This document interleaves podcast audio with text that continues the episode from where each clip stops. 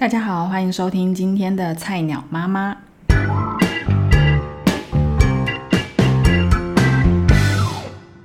这是这个节目的第一集，我就先来简单做个自我介绍，以及为什么我会想要做这个节目的原因。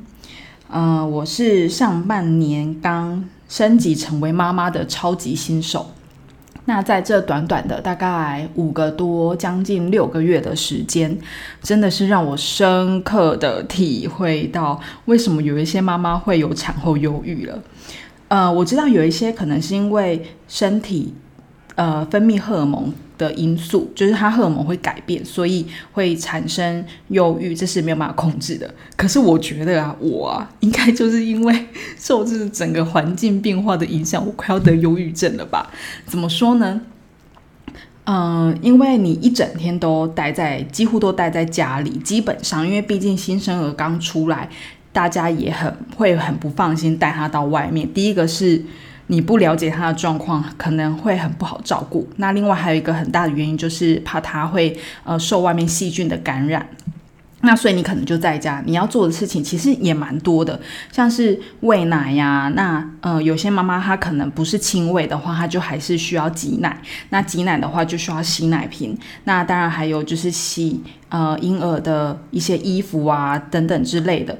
那呃，当然还有包括哄睡，我觉得哄睡是天哪，超级麻烦。你可能就会觉得说，你所有的时间都花在哄睡上面了，除非你生到一个天使宝宝，当然就例外啦。那呃，除了这些事情呢，你可能当然还要换尿布啊，而且新生儿他的那个尿布量其实蛮大的，他很容易就是一一天大好几次便。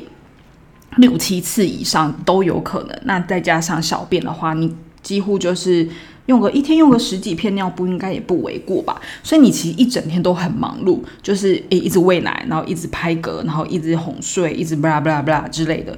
所以这么忙碌的生活，怎么会觉得无聊呢？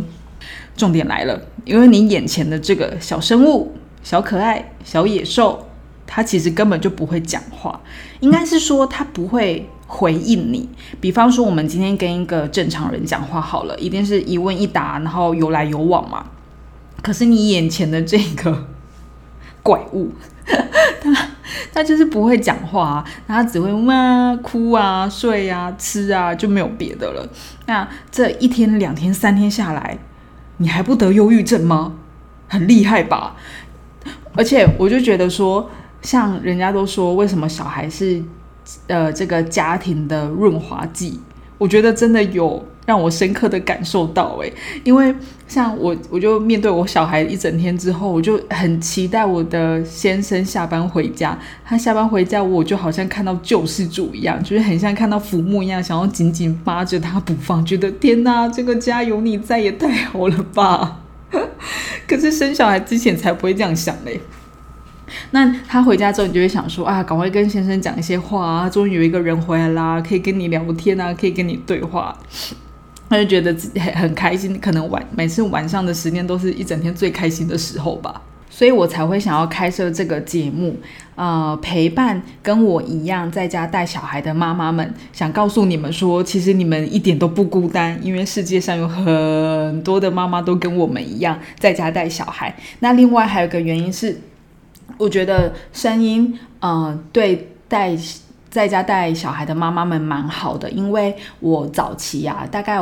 我小孩三个月以前，我可能都还是会开电视啊，看电视，让电视陪伴我，那也也很容易放空放松这样子。可是慢慢的，等这个孩子长大了，我发现他开始会转头要去看那个电视，因为你里面会有一些呃声音啊，或者是一些呃灯光效果啊、画面啊，所以很容易吸引他。那大家也都知道说，这么小的婴儿看这些三 C 产品对他的发展会有一些影响嘛，所以我后来。几乎也都不看电视了，就变成每天都来听 podcast。所以我觉得这个真的是妈妈们的良伴。那也希望说这个菜鸟妈妈的频道呢，也可以成为许多母亲呃可以在上面找到一些安慰的地方。那呃除了这些平常的生活的分享啊，呃育儿的分享之外呢，也希望有一些知识上面的交流。好，那我们现在就先进入，嗯，我们今天的主题吧。第一集呢，想要跟大家来分享我是怎么样选择我生产的医院这件事。那相信这也是选择月子中心之外呢，呃，一个最大的选择了。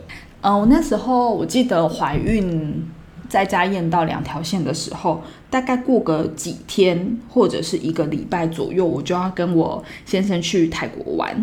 那所以想在那个出国之前，赶赶快先确认说这个是不是真的怀孕了，那有没有子宫外孕的危险？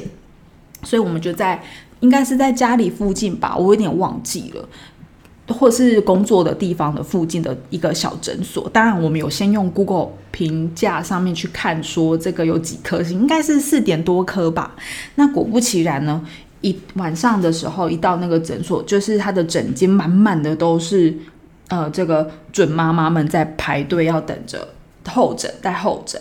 那他那个我印象很深刻是那个医生。给人的感觉是蛮亲切可靠的，是一个老医生了。那他在检查的时候，他就说：“哎，没有没有看到那个胚胎，因为他用超音波找找不出来。那也想说，可能是因为周数太小的缘故，所以就问我要不要用内诊的方式。那我就想说，好吧，因为也是因为要出国嘛，总是比较不放心，希望可以赶快确定。可是其实呢，那个医生他有一点想说。”哎，还是你不要内诊了，就是因为他很忙碌嘛，然后他就是在诊间那边跟妈妈们，呃呃，听他们问一些问题啊，然后一下子又要跑到那个隔离间里面去帮妈妈做超音波，所以其他就想说，哎呀，这个也要做超音波，那个也要做超音波，有没有什么妈妈她是可以不要做超音波的呢？因为他真的要忙不过来了，所以我感觉到他好像有点希望我不要去内诊，可是他的那个。不希望我去，不是那种有点恶意的，是我会感觉他这个人很可爱，就有一点哎呀，怎么会这样子呢的那种感觉，我觉得超级有趣的。那那天检查完内诊完之后，就有发现说，哎，胚胎真的有好好的在我的肚子里。那医生也就交代说，哎，可以好好的去玩呐，就不用担心这样子。可是我后来回来台湾之后。呃，要再做下一次检查的时候，其实我没有再回到那一间诊所，为什么呢？因为我那天去检查之后啊，医生在跟我讲注意事项的时候，他有特别提到说，哎，那就是怀孕的期间，就是不要跑啊、跳啊，做一些激烈的动作等等。那我觉得这对我来说非常的困难，因为我是一个有平常有跑步习惯的人，平呃就是会去参加路跑赛事啊，跑个半马这样子。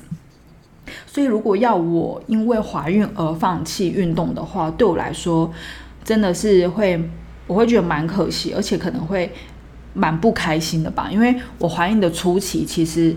哎，蛮，我觉得蛮不舒服的。你整个人心情都会很低落，因为身体的变化，然后每天都会觉得很恶心啊，想吐。那如果我又要因为怀孕这件事情而放弃我原本有的运动习惯的话，我一定觉得天哪，这真的就是人间地狱。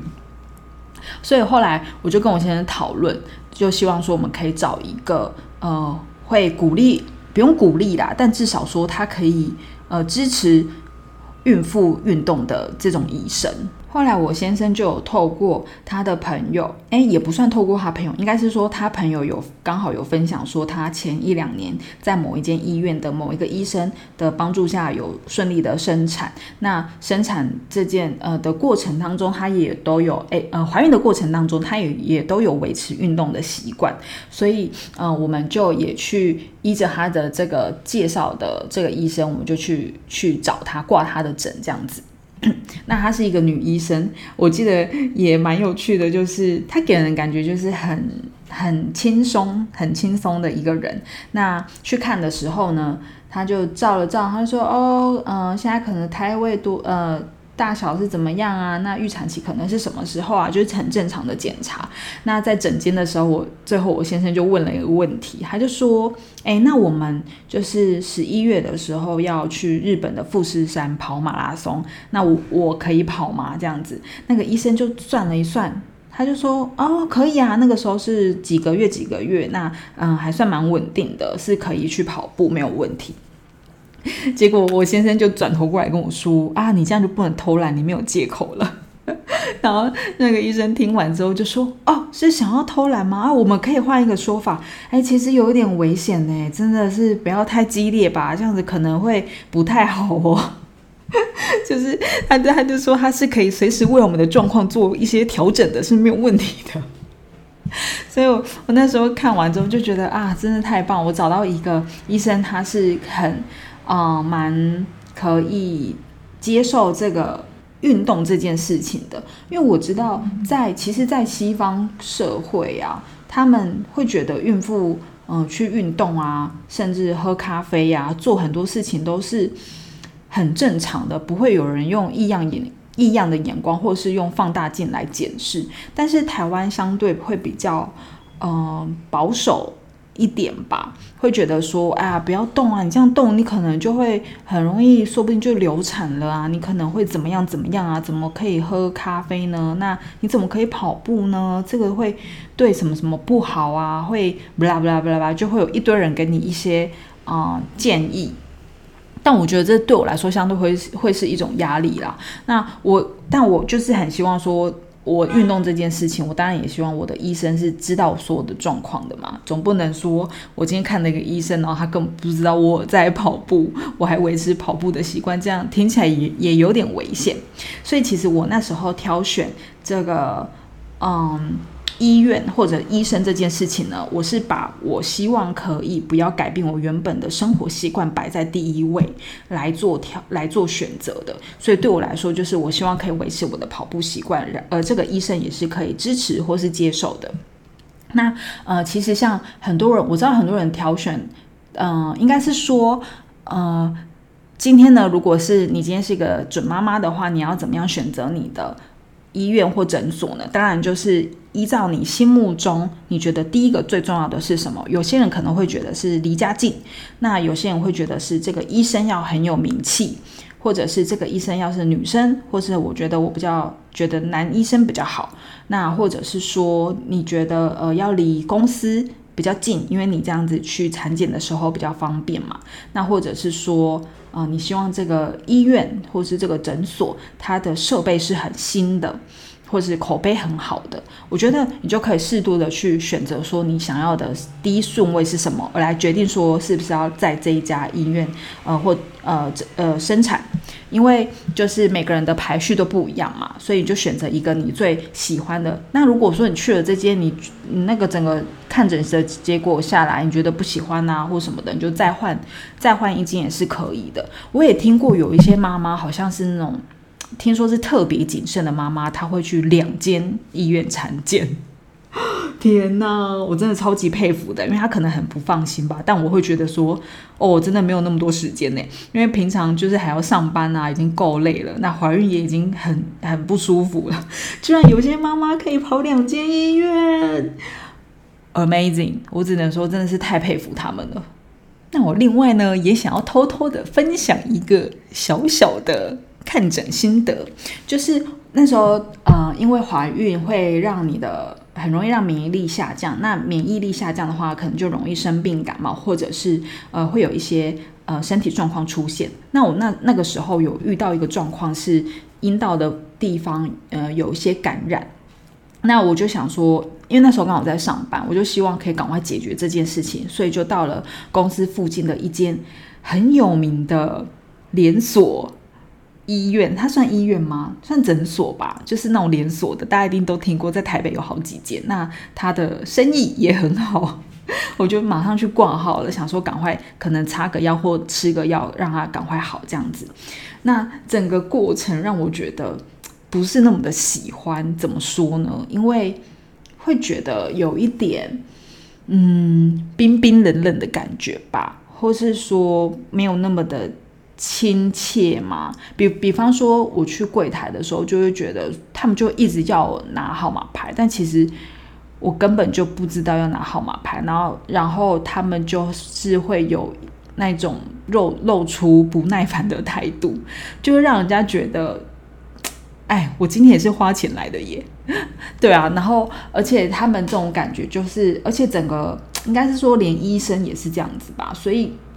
就会有一种他只是在工作，他没有在没有在想要多一点关心呐，或者也不用多一点关心，应该是说，对，他就是正常工作，也不是说要人家来多关心我，但就是你你因为是呃怀孕嘛，总是。有时候会有一些问题，你想要可能多了解，可是这个时候你就会像我啦，我的个性就啊，我也不好意思问了，或是他这样子的话，总是会让人家觉得啊，好有距离感哦，所以我就不是很喜欢那一间连锁的生产诊所。可是其实我身边有很多的朋友。都是在那边看诊，然后也是直接在那边生产的。那呃，有些人就说，可是他们的仪器啊、设备都很新呐，他觉得这样子呃看就是检查起来他比较放心，所以他就。也觉得说 OK，他可以接受，呃，而且它里面的，比如说病房啊，好像听说弄得很像饭店，就是很舒适这样子，可以让你好好休息。那我也有一些朋友，他说他们也是在那边看诊，没错。可是他到后期的时候就会转到其他，就是他要生产那个那个医院看，他只是前期在做一些检查，比比方说，呃，什么高层次超音波啊，然后什么有的没有的之类的。他会选择在那一间诊所做检查，那最后呢，也不是在那边生产，因为那边的生产费用相对来说是比较贵一点的。那那大家都有自己的考量嘛，所以今天你也可以想说，那你觉得什么样是最喜欢、最舒服的方式，其实都可以，或者是嗯，也不用管是医院或是诊所，我觉得没有什么好坏之分，就是就是端看你是不是觉得嗯很 OK、很放心、很舒服，其实这样子就可以了。好，那就再回到我看诊的那一间医院。其实它呃环境来说相对单纯，因为那是一间妇女医院，所以就是呃不会有其他太多就是复杂的出入啊。那那也加上我觉得他的人数感觉也不是很多，去那边看诊的人，也可能是我没有遇到啦。我就是自己觉得说，哎，呃，好像就是都。人没有到很多啊，这个你也都可以接受的这个看诊的时间呐，然后嗯位置也算舒服啊，环境也很干净呐。那还有一个最大的重点是，它楼上呢就是月子中心。我有去参观过，我应该算是参观参观过完月子中心之后，就更笃定说我要在这里生产，因为它月子中心它在市，我我去的那间医院在市中心，蛮市中心的，但它的嗯。我记得我整我住二十天，然后一天平均大概不到五千块，就四九零四九多这样子吧。然后我想说，哦天哪，这样也太好了吧！而且那个房间就还有很大片的窗户。我想住过月子中心的这些妈妈们都知道，有窗户有对外窗是一件多么重要的事情呢？因为你可能已经都要崩溃了，如果你还在一个很阴暗狭小的房间，那才真的是应该都坐月子期间就会得忧郁症了吧。所以我就觉得说，哇，这样子直接在这里生产的话，我就直接病床，或者是我人直接走上去就是月子中心了，多么方便呐！而且那时候也会想说，不晓得小朋友出生会不会真的有什么样的状况？那在医院的话，也会比较放心一点，就是你可以不用跑来跑去。因为像我有一个呃朋友，他就说他是住在那种。呃，单纯就是月子中心的，而且好像很偏远吧，就是很安静的那一种。可是他的小孩没有想到却有那个一开始有黄疸的问题，所以必须就是送回医院这样子。然后又因为要喂奶的关系，所以他常常就是要一天就要这样子跑来跑去啊，要坐车什么赶来赶去要喂小孩啊。可是小孩也不能带出来，所以其实也是算蛮打扰妈妈的休息的。所以我觉得。嗯，有没有医院在旁边，或者是这个月子中心，它有没有 support，就是呃一些医疗方面的相关的东西，我觉得蛮重要的。好，以上呢是第一集的简单分享。那谢谢大家的收听。如果有些妈妈也愿意分享你的生产经验呐，那选择的这些状况的话，欢迎到我的 IG 菜鸟妈妈与阿才上面留言私讯我。那我们也都可以成为下一集分享的内容，或者是给我一些灵感喽。呃，也希望这个节目呢可以成为许多妈妈们的好朋友啦。我们下次再见，拜拜。